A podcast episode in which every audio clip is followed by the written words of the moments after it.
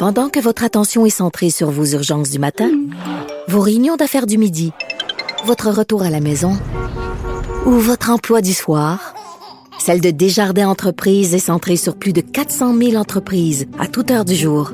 Grâce à notre connaissance des secteurs d'activité et à notre accompagnement spécialisé, nous aidons les entrepreneurs à relever chaque défi pour qu'ils puissent rester centrés sur ce qui compte, le développement de leur entreprise.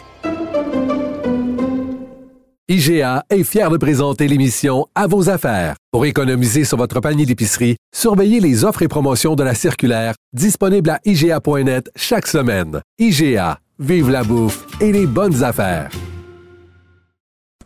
Cube Radio. Les rencontres de l'art. Nicole Gibaud et Geneviève Peterson. La rencontre Gibaud-Peterson. Aujourd'hui, j'ai décidé de parler pour la première fois depuis le début de cette histoire. Je ne peux commencer autrement qu'en disant je suis innocent. Je n'ai pas fui la justice, mais j'ai fui l'injustice. Nicole Gibault, salut. Bonjour Geneviève. Je viens d'entendre la voix du pasteur en fuite, Paul Mukendi, qui a pris la parole samedi soir sur Facebook dans une vidéo d'environ 28 minutes où il manque trois minutes. Il y a eu des problèmes de connexion. Je l'ai écouté, euh, cette vidéo-là, avant l'émission. Euh, c'est quand même assez perturbant, là, Nicole. On entend le pasteur euh, Mukundi, bien entendu, qui répète un truc répété souvent pendant le processus et même ensuite. Il ne fuit pas la justice, il fuit l'injustice. Bon, alors, il va falloir. Oui, moi, moi, je me suis tapé, évidemment, l'ensemble de cette euh, vidéo. Euh, la gestuelle, les paroles, etc., euh, etc., avec beaucoup d'attention. premièrement, pour M. Mukundi et tout le monde qui nous entend, il est coupable. Bien il sûr. n'est pas innocent. Et de un. Et de Agression sexuelle sur une mineure. Oh, je vais revenir plus que ça là, OK. dans deux Tu vas secondes. nous faire le détail. C'est beaucoup plus important que ça. Puis c'est tellement de la désinformation que je pense qu'il faut il faut prendre la peine d'en parler. Oui. Alors, je suis quand il dit je suis innocent, faux. Il est coupable. Ici, dans notre justice qui n'est pas corrompue, il est coupable et oui, il a fui. Clairement, il a fui parce qu'il y avait un ordre de se présenter.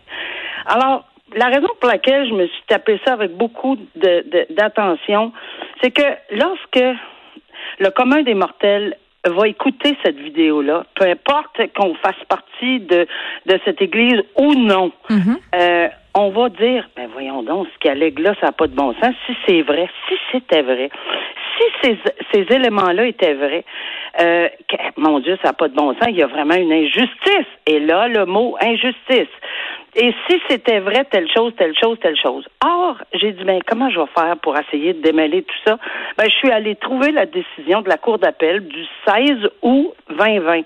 Et quand la Cour d'appel rend une décision pour savoir si oui ou non ils vont ordonner un deuxième procès, faut qu'il en c'est pas juste dans le beurre. là. Faut quand même qu'il y ait des assises pour se, se- se baser. Cette personne-là était représentée par un bureau d'avocats, par une avocate, par des avocats chevronnés. Premièrement. Deuxièmement, M. Mukundi a eu, et je cite dans la décision de la Cour d'appel, 17 jours de procès devant un jury et il a été trouvé coupable. Attention, là. On parle d'agression sexuelle. On parle évidemment de- d'attouchement sexuel.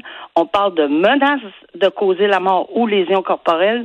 Et j'ajoute des voies de fait alors qu'il utilisait une arme, soit un couteau, voie de fait contre euh, une personne alors qu'il lui a infligé des lésions corporelles, voie de fait contre une personne alors qu'il utilisait une autre arme, soit une ceinture, des voies de fait en utilisant encore une fois euh, où il y a eu des lésions corporelles, menaces. Je- je- il en reste deux autres.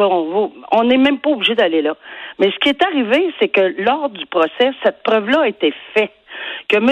Mukendi se vante sur les réseaux sociaux qu'il n'y a pas eu de preuves. Non, il dit attend, c'est fou. Là. Il dit qu'il n'y a pas de preuves. Il dit que la justice est corrompue. Il dit même qu'il veut Ah revenir ah ouais. contre la procureure au dossier. Il dit Ah que oui, oui, l'État oui. est manipulé. On n'est pas loin d'un discours complotiste, on s'entend. là. Mais il a oublié que quand on fait une preuve au Québec dans un système non corrompu et au Canada parce qu'on est en droit criminel, Mhm. ben, évidemment, il faut faire une preuve qui est totalement difficile, on le sait dans d'autres procès.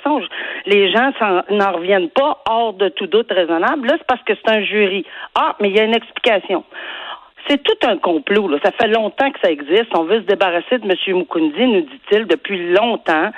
Et à ce moment-là, on a concocté tout ça, on a fabriqué tout ça. Le jury est blanc faut jamais oublier qu'on utilise cette carte-là aussi. Les procureurs sont blancs, mais on va arriver à la cour d'appel, évidemment, et, il va il va dire qu'ils sont corrompus. Mais dans la décision de la, cour d'appel, puis que je suis allée regarder en détail, hmm.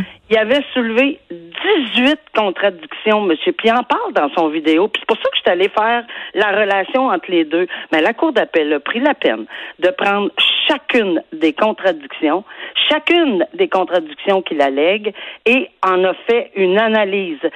c'est souvent là, euh, on voit peut-être ça plus globalement, mais le juge dit je reprends une à une les contradictions alléguées par M. Mukendi. Et il y en a une tonne, des pages. Là. Mm-hmm. Ensuite, il y avait un alibi. On sait ce que c'est un alibi? Alors, un alibi, c'est que j'étais même pas là. Fait que ça n'a pas de bon sens, votre. Puis il l'a dit dans son vidéo. Je vais toujours faire référence aux vidéos. Il l'a dit dans son vidéo. J'étais pas là. Ben, il a présenté des témoins et il a été, la contre, la, le contre-interrogatoire existe dans notre droit pour une raison, c'est pour tester tout ça. Ben effectivement, c'est pas clair comme ça. Puis de toute façon, c'est à peine une un des chefs d'accusation, c'est le chef d'accusation numéro deux, puis toutes les autres sont à part, ne sont pas dans les périodes où il dit dans un trois mois, j'étais pas là. Ça, ça tient même pas la route toutes les autres. Et la Cour d'appel dit, de toute façon, qu'est-ce que ça changerait? Il y a huit accusations qui datent de. Il était bel et bien au Québec à ce moment-là. C'est pas ce que M. Mukendi dit. Il dit Je n'étais même pas là de façon générale. Il dit qu'il est arrivé en 2003 alors que les faits qui lui seraient reprochés euh, sont ben, en 2001. Mais je veux dire, je peux pas croire. les gens ont vérifié, là, ça n'a aucun sens. Non seulement ça, mais il y a eu des témoins qui ont été ben interrogés, qui l'ont présenté, puis ont été contre-interrogés, puis ils se rappellent pas exactement, etc., etc. Mais la question, la question de, ben oui, de, désinformation. Ma question que j'avais tout le long en regardant cette vidéo-là, c'est je me disais, ok, tu sais, lui, il est, en quelque part, on, on sait pas où. Euh, Facebook, quand même, on le dit, là, euh, ils ont quand même des obligations légales quand les services de police se mettent sur le cas. Ils peuvent aller chercher des mandats pour exposer peut-être l'adresse IP. Je veux dire, en tout cas, je, j'ai hâte de voir comment tout ça va se finir si on va euh, le retrouver. Là. Geneviève, il y a, pour avoir entendu des experts en cybercriminalité, là, dans le cadre de mon mandat également l'année dernière, et j'en ai entendu sur cette cause aujourd'hui. C'est ça. Oui, il y a des moyens. Il y a des moyens euh, et ça va être. Ils vont le trouver à un moment donné. Oui, ça, mais c'est long. C'est une question de. J'imagine qu'il n'est pas resté au même endroit où il a tourné son ben, vidéo, hein? Et s'il savait, et s'il savait comment, et s'il était aidé, etc., etc., etc. Mais je suis convaincue qu'avec cet affront qu'il a fait à tout notre système, à, à, tous les gens qui étaient membres du jury, à, aux juges, à ses propres avocats, dans le fond, parce qu'on dit dans la décision, ben oui, mais ces avocats n'ont même pas soulevé telle chose que M. Mukendi s'en plaint, mais il l'avait même pas soulevé lors du procès. Il y a tellement de points. Mais là, il termine en disant, moi, je veux revenir, c'est ma terre d'accueil, j'adore le Québec, je vais revenir, je vais m'adresser au plus haut tribunal et je, ben, bonne chance. Je vais m'adresser au plus haut tribunal en étant en temps. Et il a fui, là. Je veux pas qu'on ait. Euh, il n'y a pas d'autre terme, là. Il a fui la justice. Quand on ne fuit pas la justice, on s'en va. Oui, c'est terriblement plate de faire huit ans de prison. On s'entend, il n'y a pas personne qui aime ça. Mais il est coupable. il est coupable. Vite, chef de. Ben, croire que c'est plate, là, mais c'est par là qu'il doit s'en aller. Ben, je suis bien désolée. Exactement, désolée. Je veux absolument qu'on se parle euh, du procès de Benoît Bissonnette. Benoît Bissonnette qui est accusé d'avoir aidé le fonctionnaire Gilles Parent à commettre un abus de confiance, d'avoir comploté pour commettre une fraude en 2006, à partir de 2006. Euh, et là, euh, contrairement à l'Ontario, la Cour a décidé que c'était pas nécessaire que tout le jury soit vacciné. Bon, ça aussi, je suis allée me taper les décisions des deux côtés de la rivière, là. Je suis pas loin. Oui. Alors, je suis allée me taper les deux dossiers, les deux et les deux lois.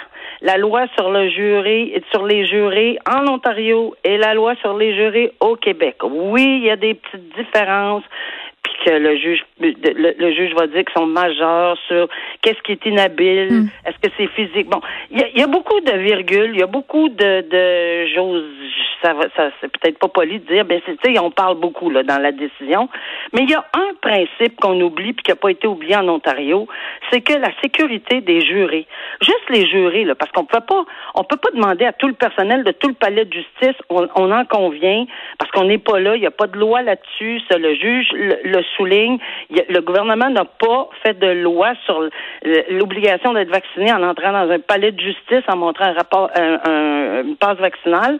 Oui, on en convient.